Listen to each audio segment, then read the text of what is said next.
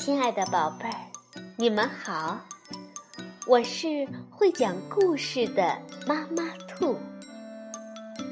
故事是可以玩的，欢迎宝贝儿们到小粽子和妈妈兔一起边看边听，玩故事。宝贝儿，晚上好，欢迎收听。妈妈兔的花样故事。我们今天来讲一个根据汉斯·克里斯蒂安·安徒生的同名童话改编的图画书，名字叫《坚定的小锡兵》，是由瑞士的约克米勒图，中国电力出版社出版，董秋香翻译。从前有二十五个。小锡兵，他们都是兄弟，因为他们是由同一个旧的锡汤匙儿铸造出来的。每个小锡兵手里都握着步枪，脸朝着前方，目光坚定。他们身上穿的制服，一半是红色的，一半是蓝色的。非常漂亮。他们一起居住在一个小盒子里。在这个世界上，他们听到的第一句话是：“小锡兵。”那是在盒盖打开的时候，一个小男孩开心的拍着双手说出来的。这个小男孩。得到了这二十五个小锡兵，因为那天正是他的生日。小男孩高兴地把这些小锡兵一个一个地立在桌子上。小锡兵们全都长得一模一样，除了有一个有一点不同。他只有一条腿，因为他是最后一个被铸造出来的。轮到他的时候，锡不够用了。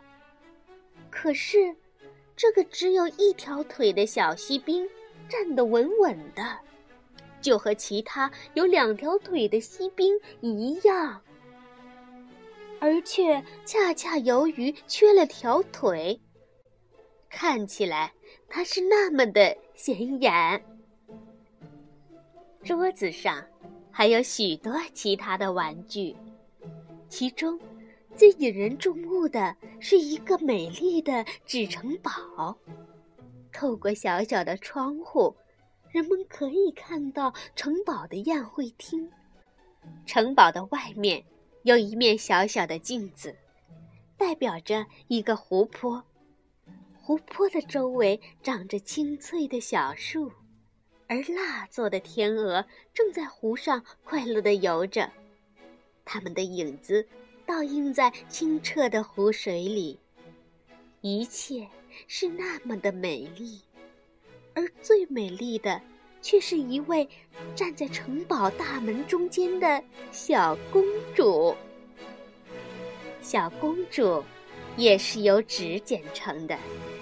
她的身上穿着一件漂亮的小裙子，肩上围着一条蓝色的细缎带，看起来像是披着一件长袍一样，漂亮极了。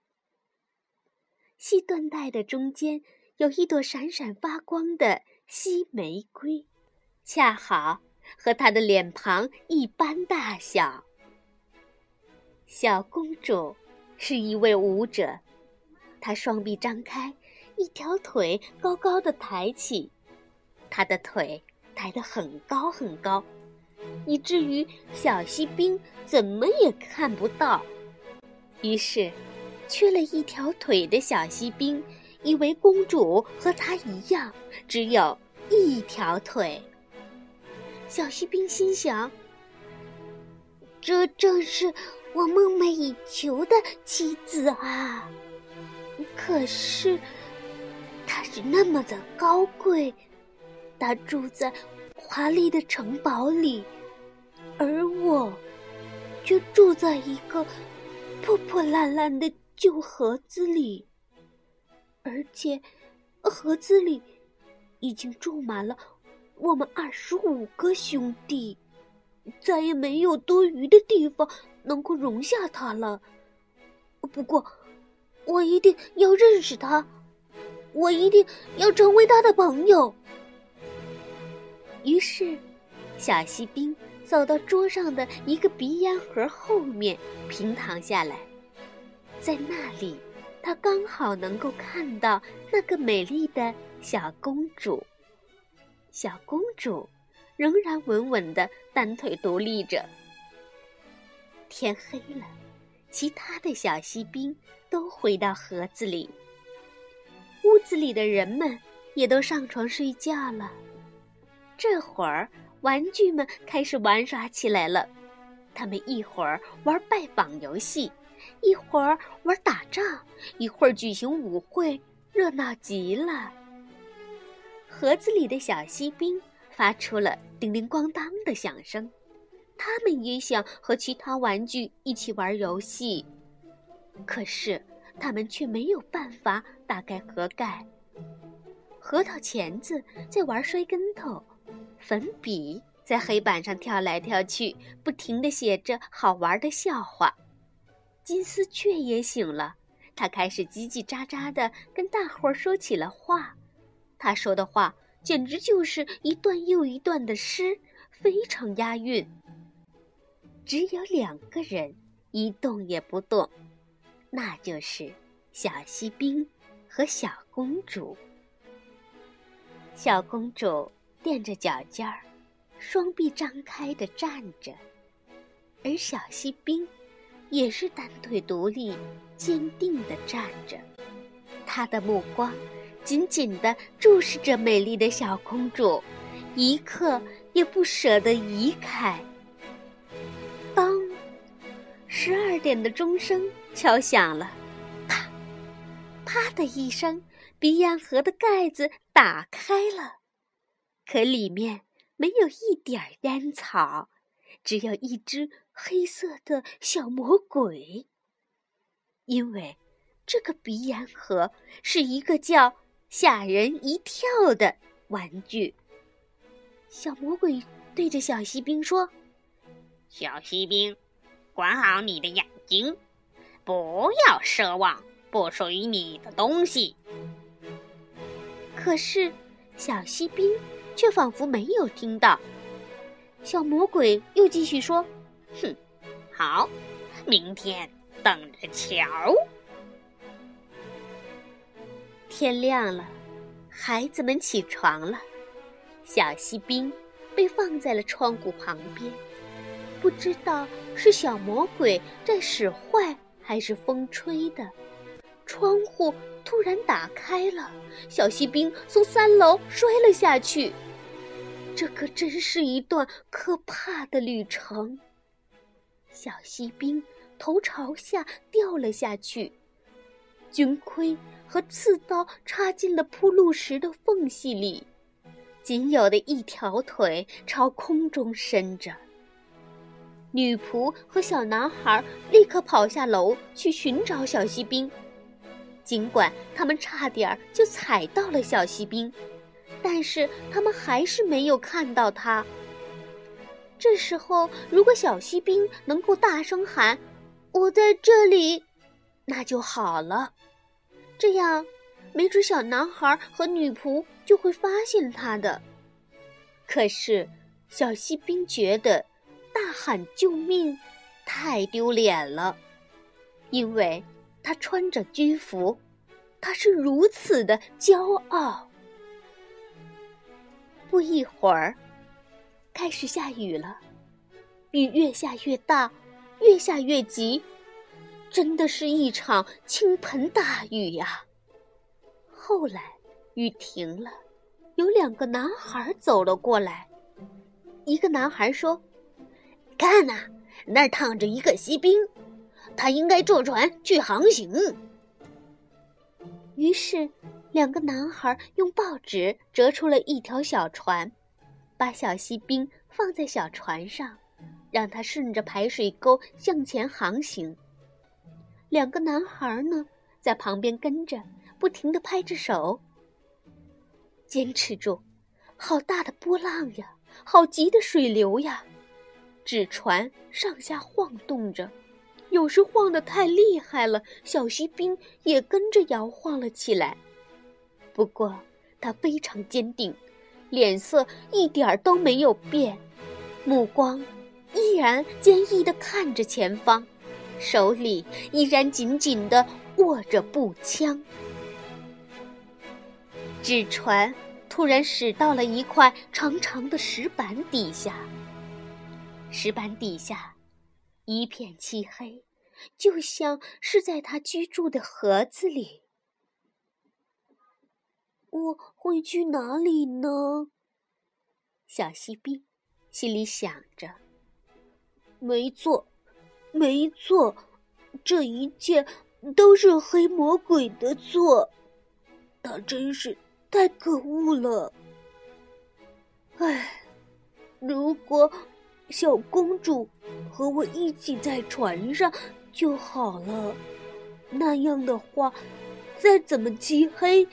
我也不在乎了。就在这会儿，排水沟里突然窜出了一只大老鼠。那只大老鼠就住在排水沟里。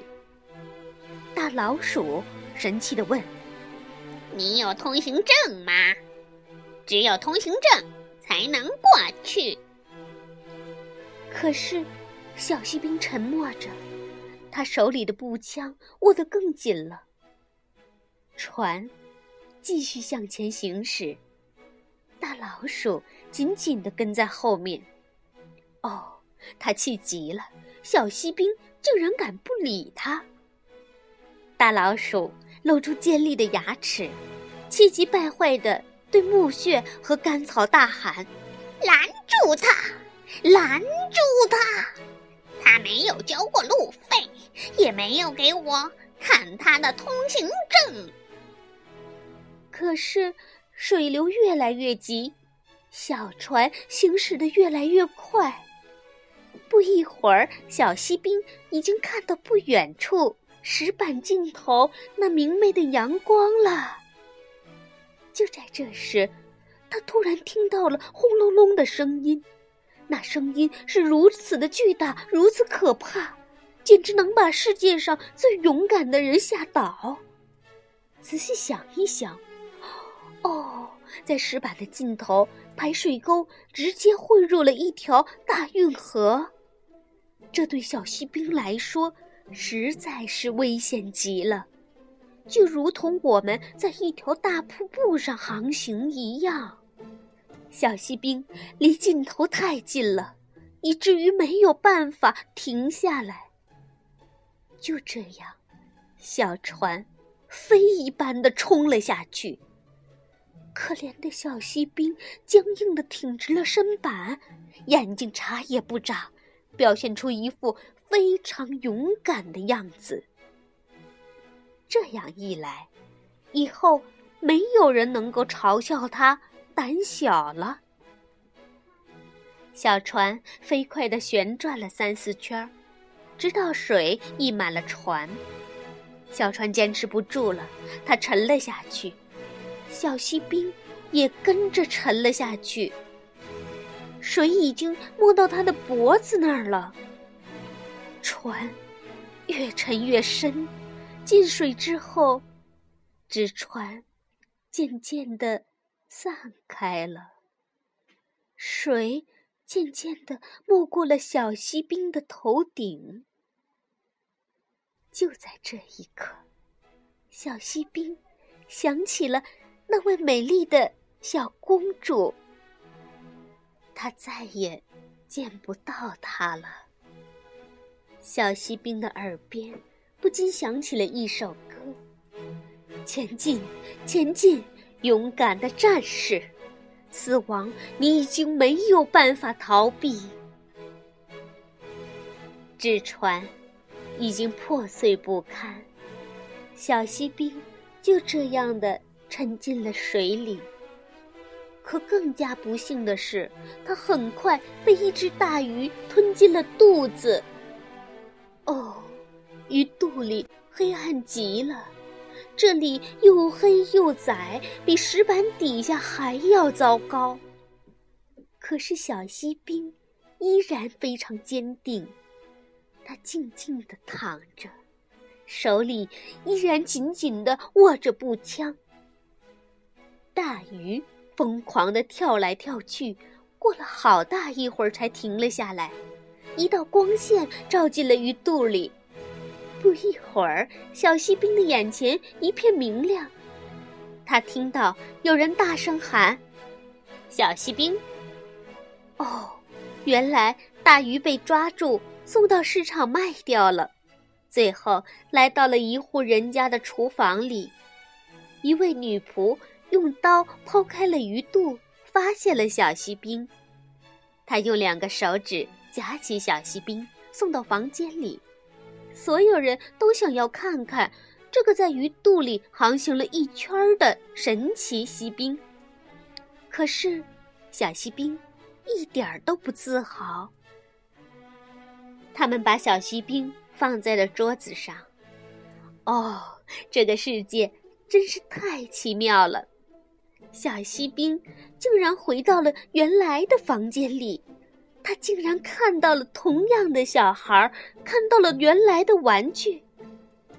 那座美丽的城堡就在他眼前，那位美丽的小公主还在原来的地方，她仍然单腿独立着，仍然把另一条腿高高的抬到空中，她还是。那么的优雅，小锡兵感动了，他感动的差点要流下稀的眼泪，可是他忍住了。小锡兵看着小公主，小公主看着小锡兵，可是他们一句话也没有说。就在这时。一个男孩拿起小锡兵，把它扔进了壁炉。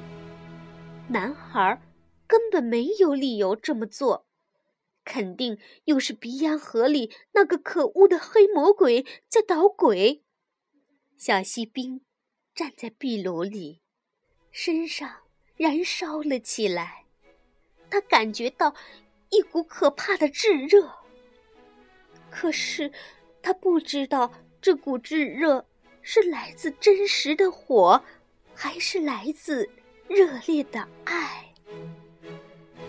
小锡兵身上的颜色已经褪去，可是，究竟是在旅途中褪去的，还是由于悲伤而褪去的？没有人知道。小锡兵。看着美丽的小公主，美丽的小公主看着小锡兵。慢慢的，小锡兵感觉到自己在融化。可是，他依然坚定的站着，手里依然紧紧的握着步枪。就在这时，门开了。一阵风把美丽的小公主吹了起来，小公主就像空气仙女一样飘进了壁炉，飘向小锡兵，熊熊燃烧了起来。不一会儿，小锡兵融化成了一块锡。第二天，当女仆把壁炉里的烟灰倒掉时，她看到了一颗。小小的细心，而美丽的小公主，什么也没有留下，只剩下那朵被炉火烧黑了的小小的西玫瑰。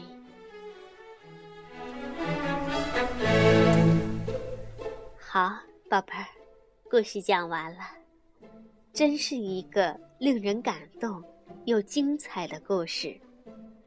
故事的主角不仅仅是小锡兵和那美丽的小公主，我相信一定还包括在听故事的你。晚安，宝贝儿。